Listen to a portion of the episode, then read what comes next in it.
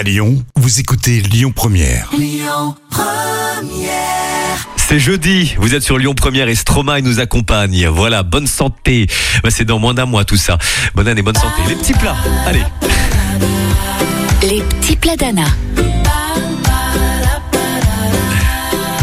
Alors on y vient Anna, que faire donc avec des épluchures de pommes? Cake au sirop, de pommes, gelée de pommes, riz au lait parfumé, on a plein d'idées pour vous. Comme ce cake au sirop de peau de pomme. Alors dans une casserole, versez 15 centilitres d'eau, des épluchures de pommes donc, du sucre, de la cannelle. Vous faites fondre le beurre dans un grand bol, mélangez la farine, la levure, la poudre d'amande, fouettez les œufs et le sucre restant jusqu'à ce que la préparation blanchisse. Ajoutez le beurre fondu, touillé et incorporez le mélange farine, Oui. levure et poudre d'amande. On n'a même pas le temps de respirer. Égouttez les épluchures ayant cuit dans le sirop. Versez-la dans un moule à cake recouvert de papier cuisson et enfournez à 35 minutes. Aussitôt cuit, sortez le gâteau du four et conservez-le dans un moule. Et comme ça va très vite, toutes les recettes sur notre site ou tout simplement l'appli Lyon Première. La suite le trafic.